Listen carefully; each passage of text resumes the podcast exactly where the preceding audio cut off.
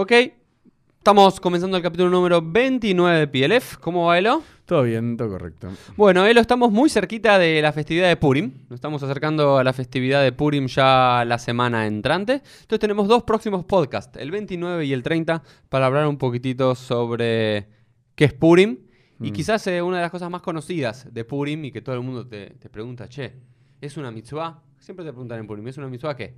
¿Qué cosa? Eh, ¿Tomar alcohol? Tomar alcohol. Esa es la pregunta que te hace todo el mundo. El que sabe más, el que sabe menos, te hace pregunta, ¿es una mitzvah emborracharse eh, durante Purim? Y eso es el primer tema que vamos a analizar el día de hoy. Bueno. Quiero contarles a todos, mientras que él lo termina retocando todos lo- los puntos del podcast para No, que tu se escuche audio, bien tu audio, mi audio. Sí. En Purim, la festividad en la cual recordamos la historia de Esther, Mordejai, Hashverosh y Amán, que va a ser también el tema del próximo podcast, que él lo tiene bastantes preguntas y cuestionamientos Sí. que Elo tiene bastantes dudas y preguntas y cuestionamientos sobre esta historia, el sentido y demás. Tiene cuatro mitzvot. Hay cuatro mandamientos para cumplir durante Purim. Y todos empiezan con la letra Mem en hebreo. ¿Sabías eso, Elo? Uh, no. Los cuatro empiezan con la letra Mem. Increíble. Sí, bueno, increíble o hago lo que fuese. Me hago religioso. Ok, Mikra Megilá. El primero es la lectura de la Megilá. Todos los años debemos leer Sí.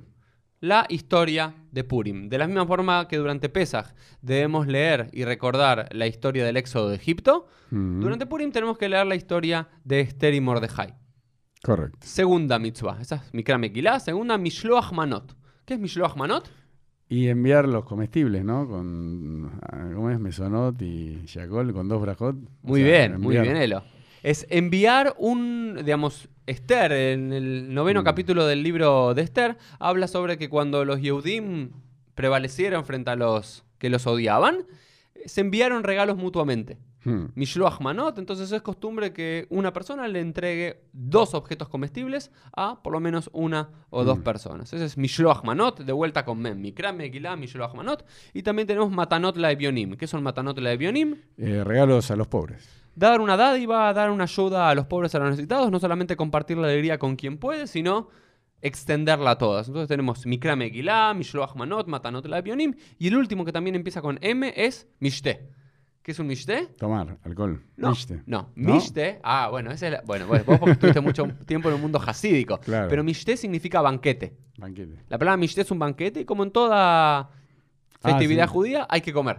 ¿Y por qué hay que comer? ¿Conoces el, el- el chiste popular? No. Nos quisieron matar, sobrevivimos, ahora comamos, ¿no? Es como el, el principio general de toda festividad judía. sí, del sí. judaísmo. Nos quisieron matar, ya sobrevivimos, bueno, ahora Sí, disfrutemos y comamos. festejamos. Hay un Mishte, hay un banquete, pero el Mishte de Purim tiene una particularidad.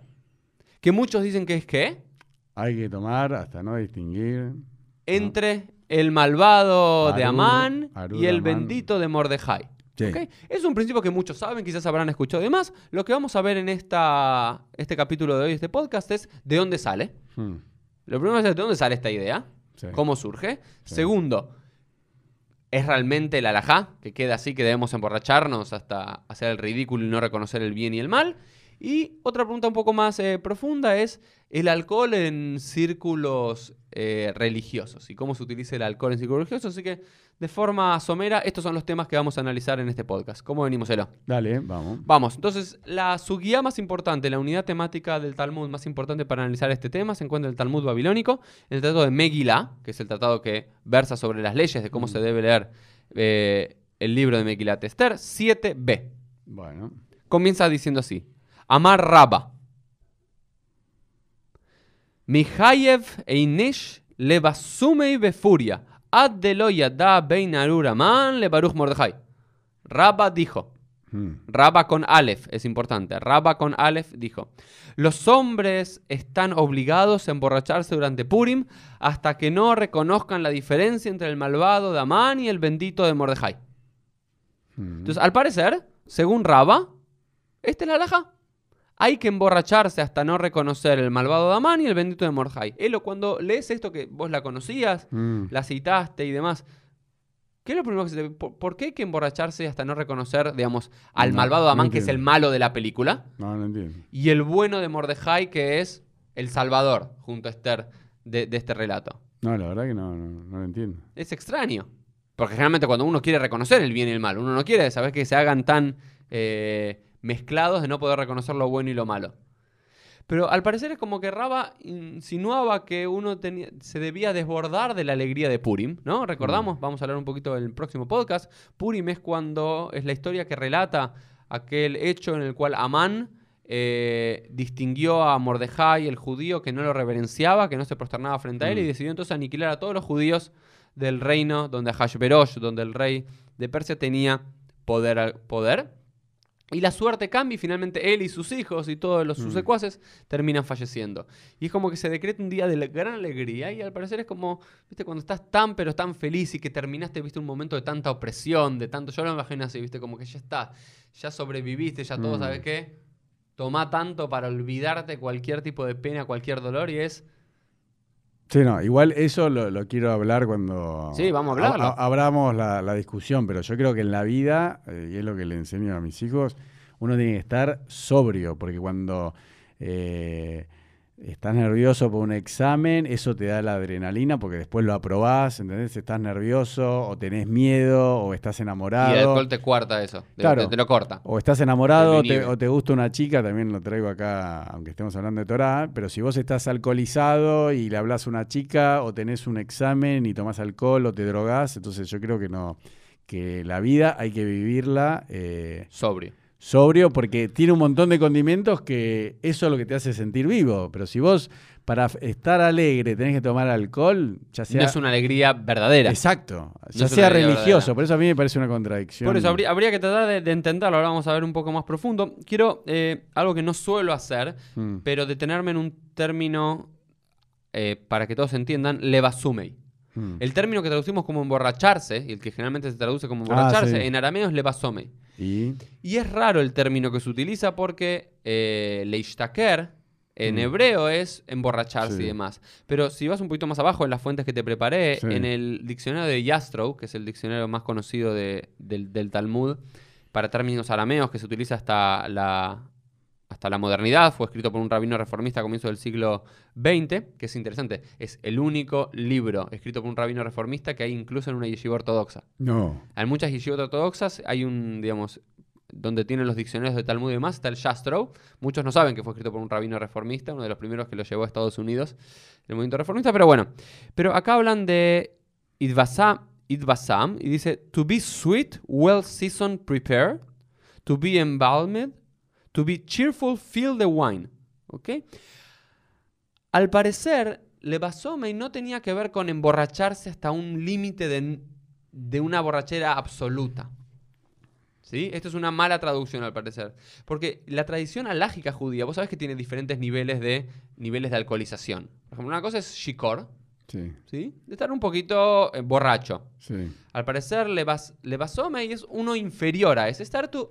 Es como estar, estar contento, ¿viste? Cuando Sí. decís, tomaste una Mm. copita de champán, un poquito de vino, Sí. estás como un poquito alegre, pero no llegaste a eso. Mm. Porque está ese nivel, está Shikor, que es estar un poco más ebrio, y estar Shikor Kelot. ¿Lo conoces? No puedo creer que, no, no, todos los niveles de... No, hay un nivel en la laja que es Claro. Shikor Kelot. ¿Qué significa Shikor Kelot? ¿Por qué van a hacer emborracharse como Lot? ¿Qué historia hay? Ah, porque Lot eh, emborrachó a, a No- a Noah. ¿o No. no, no a Noah. no. Las hijas Las hijas. emborracharon a su padre, A su padre, Lot, para poder acostarse para con poder él, acostar- porque para- pensaban que el mundo se había terminado. Sí, no, no, me confundí con... Noah, sí, sí, que- pero hay una historia de borrachera también, también, que tiene que ver con Noah. Pero lo que es interesante es que en la alajá aparece Shikor Kelot. Shikor Kelot es aquella persona que está tan pero tan ebria que Mm. Su hija se intenta acostar con él y no, no puede controlarlo. Y que al otro día no lo recuerda. Claro. Entonces hay como diferentes niveles en la Shikor. Y al parecer el término, por lo menos como lo traen acá y en otro lado, es como estar sweet, happy. Estar un poquito alegrarse. No significa un- una completa borrachera, como uno No. podría haber imaginado. Pero sigamos un poquito con la historia. Bueno. Ahora lo que viene en el Talmud es muy interesante. Tenemos al parecer como si fuese la alajá, que Raba dice, es una mitzvah emborracharse en Purim hasta no reconocer entre el malvado Mm. de Amán y el bendito de Mordejai. Lo que es interesante es que en el Yerushalmi, no en el Talmud Yerushalmi, sino en un texto medieval que era llamado el Yerushalmi con citas, dice que uno debe emborracharse, Arura Seresh Bruja Esther. Cambian los términos, que para no distinguir entre la malvada de Seresh, que quién era Seresh, la esposa de Amán, y Esther, la Mm. sobrina de Mordejai.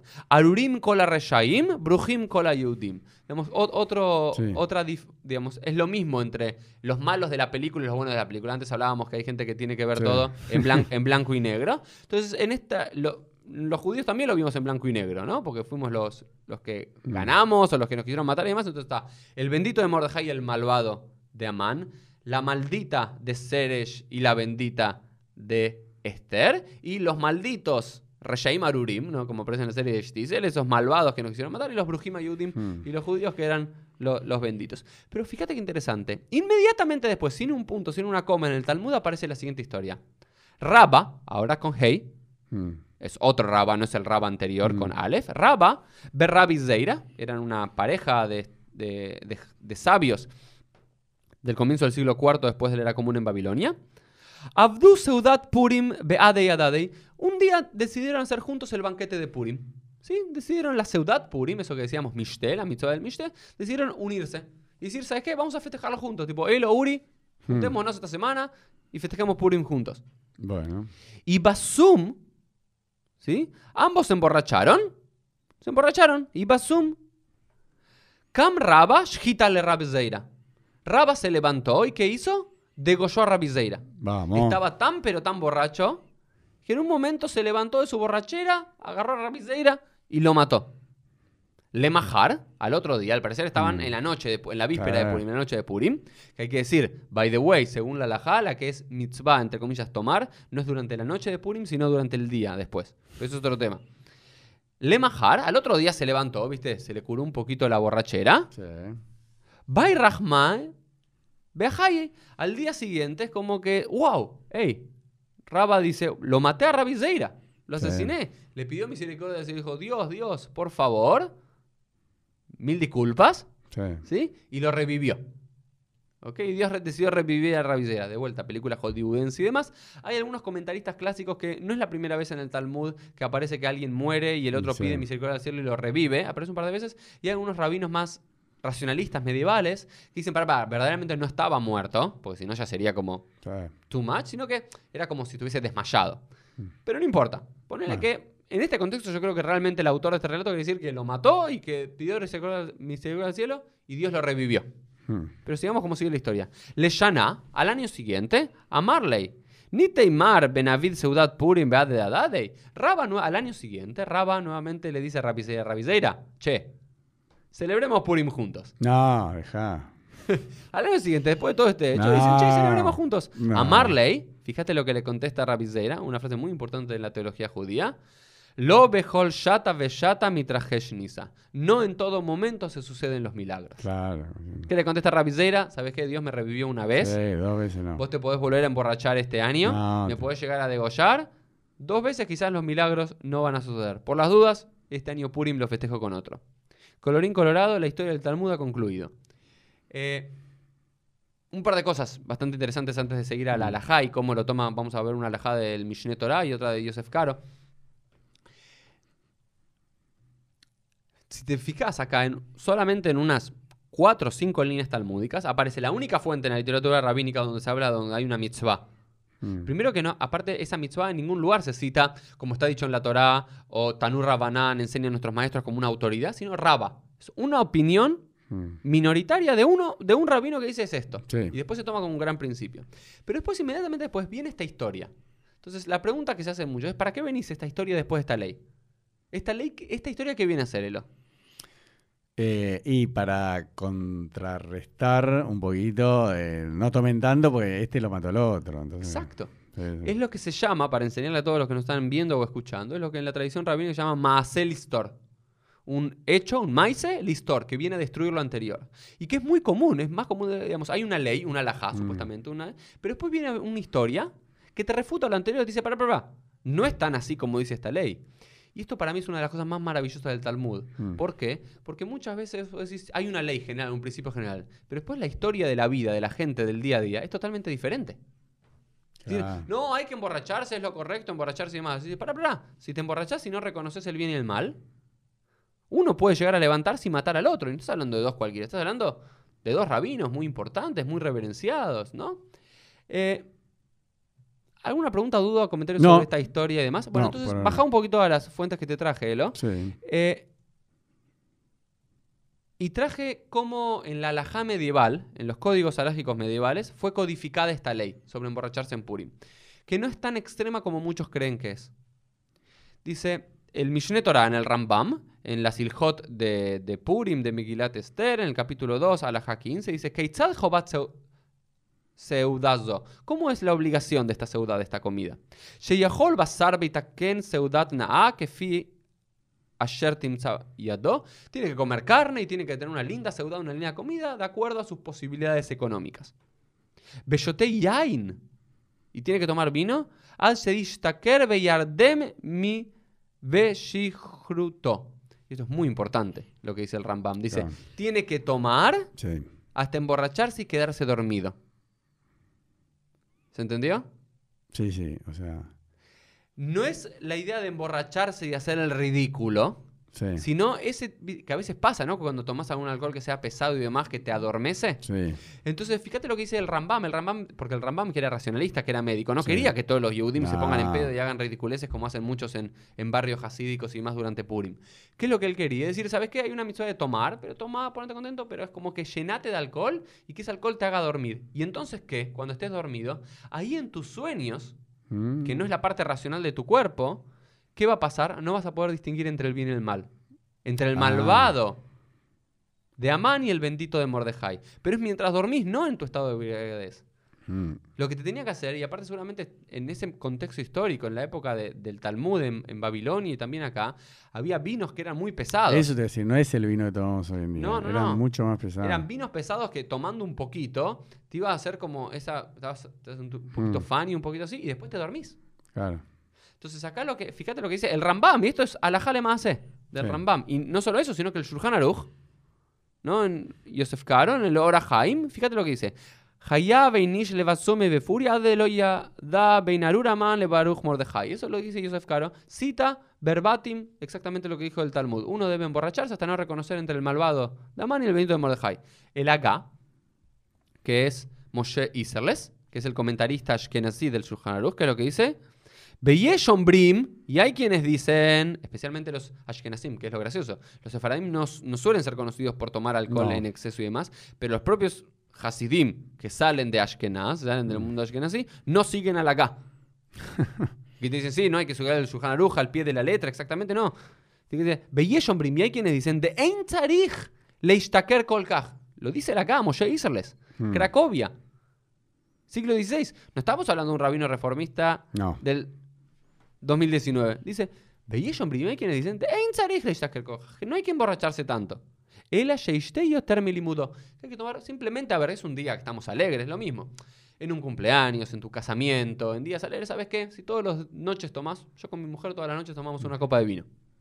¿Serio? Se volvió todas las noches. Ah, bueno. Se volvió costumbre. Casi todas las noches. digamos. Ayer no, estábamos cansados. ¿Y un facito de marihuana? No, no, no, no, no, no, no, no. Un vaso de vino. Vaso, va- vaso de vino nos gusta. Dicen que hace bien, ¿no? Como dicen, un chocolate, un vaso eso, de vino todos los días. mentira. Ah, ¿por qué todo es mentira? Eso lo. Pues es un disparate. Eso lo dicen los, los que tienen eh, viñedos.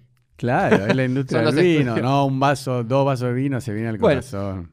A mí me gusta, lo disfruto, nos hace bien. ¿no? Y te hace, te hace adormecer un poco. Dice, entonces creo que debería ser en Purim. A ver, Purim no va a ser como el resto de los días de la semana. O del Mm. año. Vas a tomar Yoter Milimudo. Un poquitito más de lo que uno está Mm. acostumbrado. De vuelta. Shulchan Aruch. Muchachos, esto lo cita del Colbo, un libro anterior de Mm. Alajá. Beyashen mitoch sheyashen y no yodea beinarur aman le baruch mordejai. Cita al Ma'aril, uno de los autores más Mm. importantes del mundo ashkenazí, de los minagim, de las tradiciones del mundo ashkenazí, del Ma'aril del siglo XIV, y dice, ¿y cómo no vamos a distinguir entre el malvado de Amán y el bendito de Mm. Mordejai? Exactamente lo que te dije antes, mientras dormís. Bueno. ¿Ok? En Alajá me parece que esto ya es suficiente, citar al tanto Sí. el Mishneh Torah que te dice que esta, este no distinguir entre el bien y el mal se tiene que hacer alcoholizado, no, mientras dormís. Y Sí. exactamente lo mismo dice el Ma'aril, y después es citado por eh, Mm. Moshe Iserles en su glosa al Shulchan Aruch. Entonces, me- pero de acá llegamos a que, especialmente Mm, en los círculos hasídicos, sí. es común, no solamente en Purim, sino en cada Mm. Fabrengen, en Sí. Shabbat o por cualquier razón hay Sí. un Fabrengen, Mm, pero especialmente en Purim, mm. incentivar en los jóvenes también y en Sí. todos, a tomar sin ningún control. Y te dicen, no, no, Mm. es una mitzvah. Es una mitzvah. No es si querés, no, tenés que tomar porque es lo que hay que hacer. Para no distinguir.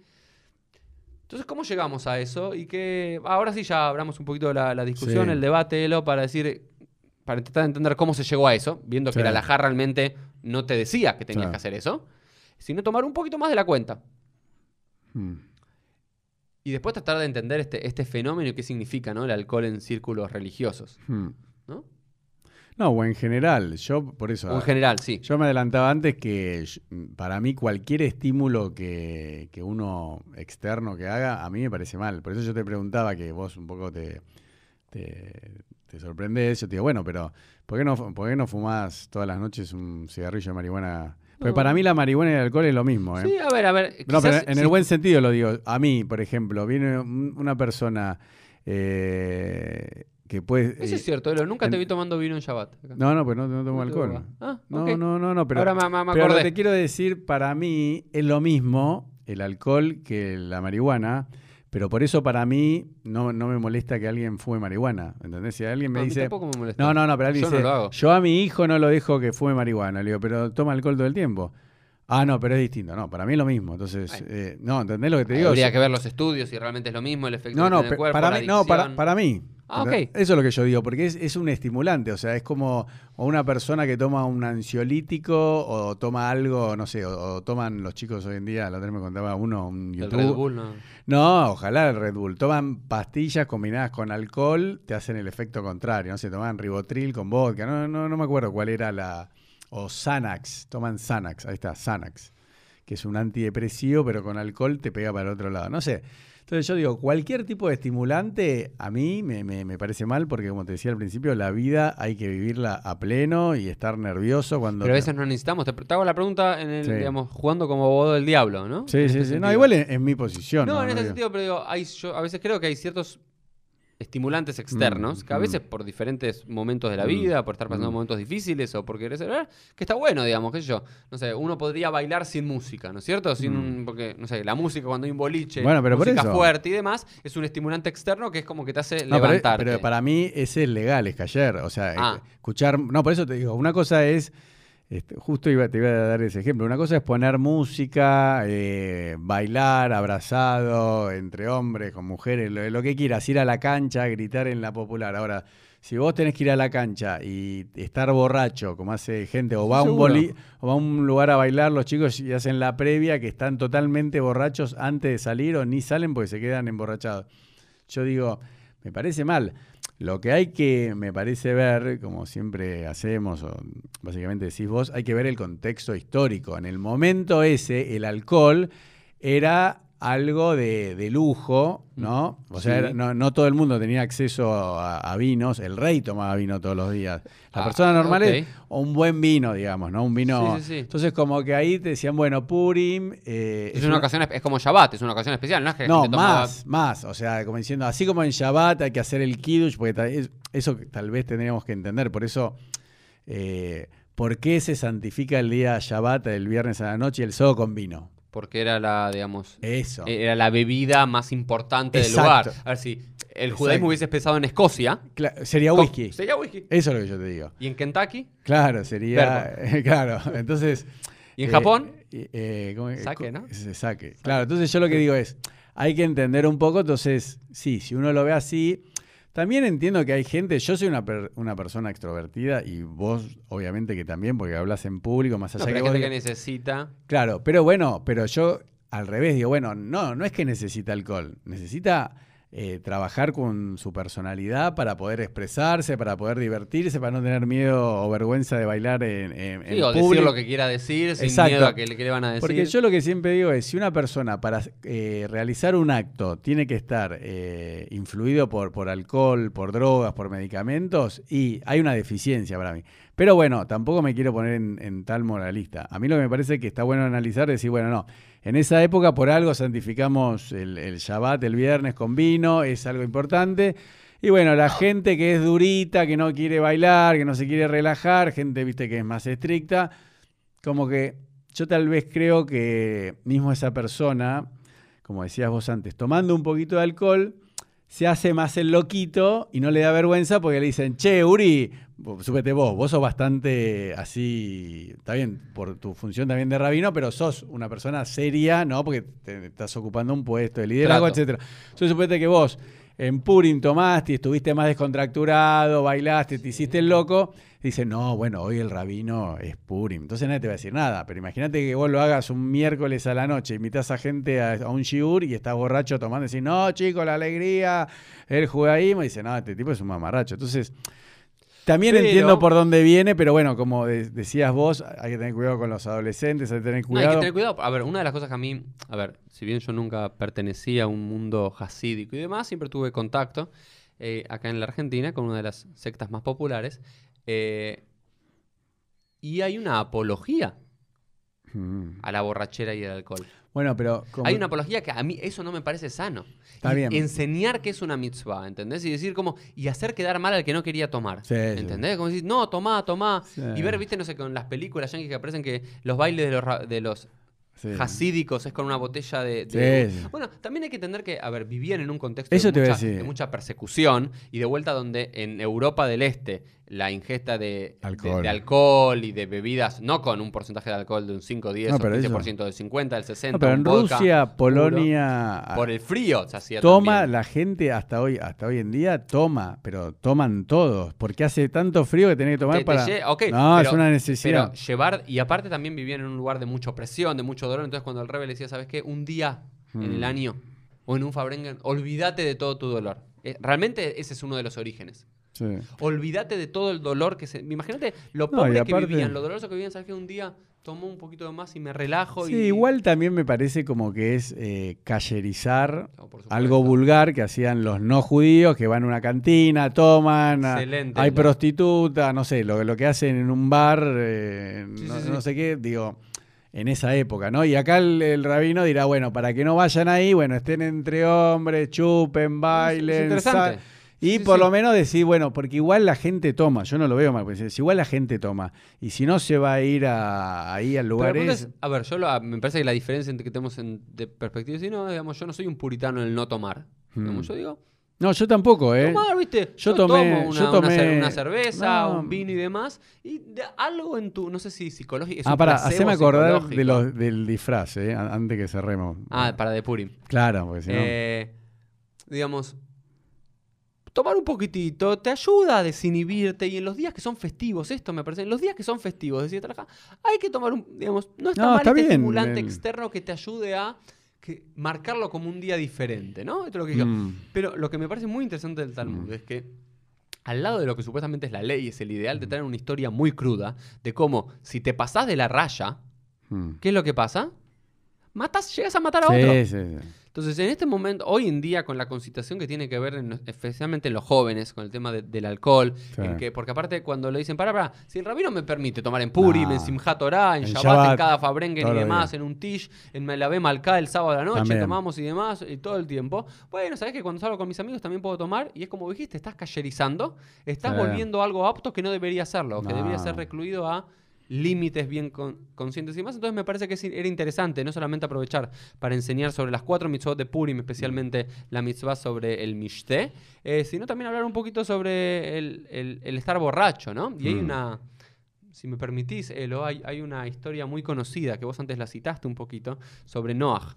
Sí. Noé, una de las primeras cosas que hace, quizás la primera Mm. cosa que hace cuando desciende, después de estar casi un año Mm. en el arca, que es plantar un viñedo. Sí, Planta una vid. sí.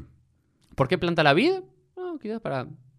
Quería tomar, no sé, Sí. estuvo un año, imagínate Abstemio. un año ahí, con la mujer, los hijos y Sin tomar alcohol. miles de, no, miles de animales, estaba como un poquito, wow, necesito... Sí. Entonces lo primero que hace es, fíjate eso.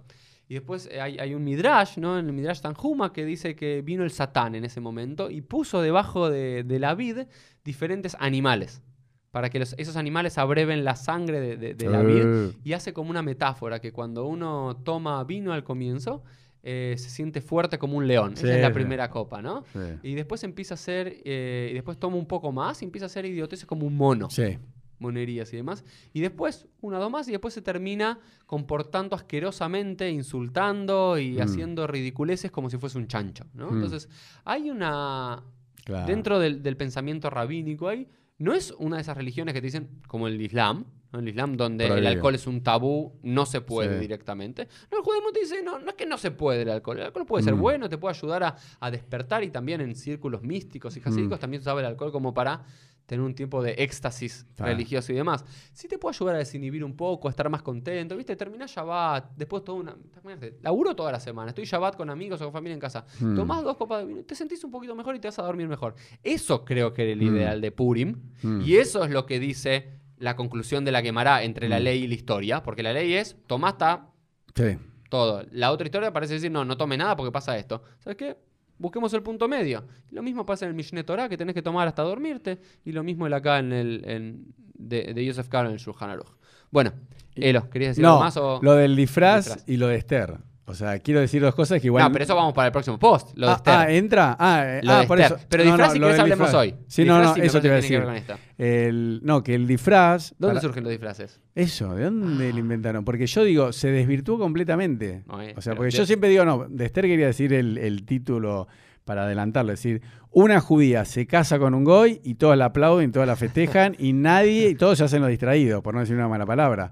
Entonces digo, eso es uno, y dos, que se desvirtuó, es un Halloween judío hoy en día. Ah, Los chicos acabo. se disfrazan, no saben lo que pasó, se lee una milea que es un embole, la leen o rápido en algunos lugares o despacio que tarda una hora en otro, una hora y veinte. Nadie le interesa. Entonces digo, es el Halloween judío. Bueno, primero ¿o que vengan a Judaica Norte los que están acá, que la vamos a leer más divertido. Sí, ¿Ah, la vamos sí? a leer en hebreo y en español. De vuelta, Sí, porque. pero dura dos horas, ¿no? Prefiero no, leer en, hebreo no, en rápido. hebreo leemos Sukim y después leemos en español. Ah, Para que la gente sepa. Y la Claro. actuamos con voces. ah, sí. Le vamos a poner voces, claro, porque quiero decir que el- según la Lajá, a diferencia de la Torá, la Megilá se puede leer perfectamente en español. Ah, no sabía. Sí, sí, según la Lajá se puede leer en, en cualquier idioma vernáculo que la gente entienda o en hebreo, si la gente bueno. entiende. A diferencia de la Torah, la Torah sí. Sí. o sí la tenés que leer en hebreo. Eh, la vamos a hacer con voces, con un par de gente de la comunidad, va a estar lindo.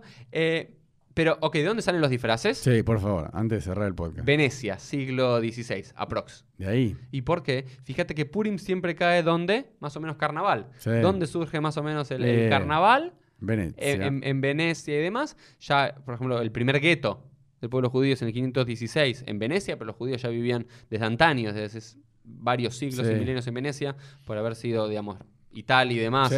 eh, el imperio romano.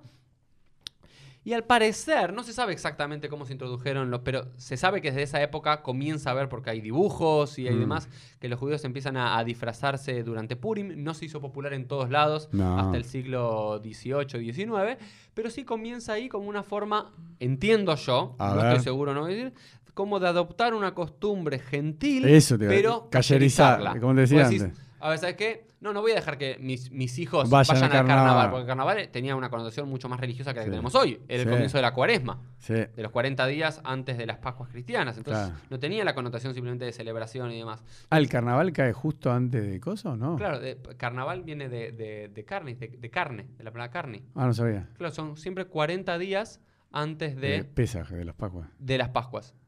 Sí. No sabía. Eh, y ahí es que el carnaval, y por eso son días también de vuelta está conectado, son días de mucho eh, Festejo. de alcohol. festejo y demás de alcohol y de comida, porque después comienza la abstención dentro de los círculos cristianos de los 40 días de carne. Claro. Y por eso se llama carnaval. Ah, no sabía. Eh, Es el último límite de la carne y después ya no más carne. Eh, entonces, los, los rabinos, intuyo yo, leí Mm. algunos estudios, no soy un experto del tema, si alguien sabe que sume, Sí. Eh, pero que decían, ¿sabes qué? No voy a dejar que mis hijos No. vayan ahí demás, ¿sabes qué? Pero tenemos una fiesta justo en ese momento. Chao, y después, aparte, le inventan toda la cuestión, que los rabinos somos Sí. expertos en eso. ¿Cuál? Dicen, para, para, no, no, no. Hay que disfrazarse porque en realidad hay algo oculto. en Ah, la- Esther. que Esther significa leastir, significa Ocultar, ocultar. Que Esther oculta su identidad judía y por otro Ah, lado, Astarat. Panim. Sí. Porque Dios no aparece No aparece, mencionado sí, porque no lo en la pusieron, Megilá. no lo Ahora vamos a, en el próximo Sí. capítulo vamos a ver por qué no aparece Claro. en la Megilá. Eh, pero dice, ah, siempre tenemos una linda explicación los rabinos para también eh, incluir una, una costumbre de otros Bueno, pueblos y cayerizarla. Que lo mismo pasa también, me parece hoy en día, con. eh, ¿Cómo se llama? Con Hanukkah y Navidad. Sí. Están muy pegadas y se hace más o menos lo mismo. Y bueno, los regalitos. regalo en Estados Unidos tenía que regalar Exacto. ocho cosas. Por eso, regalo de Navidad eh, le dan a los judíos regalo de Hanukkah. Están con las luces de los arbolitos. Sí. En Hanukkah hay luces. Los villancicos casi de Hanukkah. Claro. Sí, Mao Tsur, Mao Tsur, ¿qué te suena? sí, villancico? Es lo mismo. Bueno, Vamos. ok, esto fue el capítulo número 29. ¿Es una mitzvah emborracharse en Purim? La respuesta dijimos un poquito, celebra y después anda a dormir. Nos vemos la próxima, Elo. Hasta luego.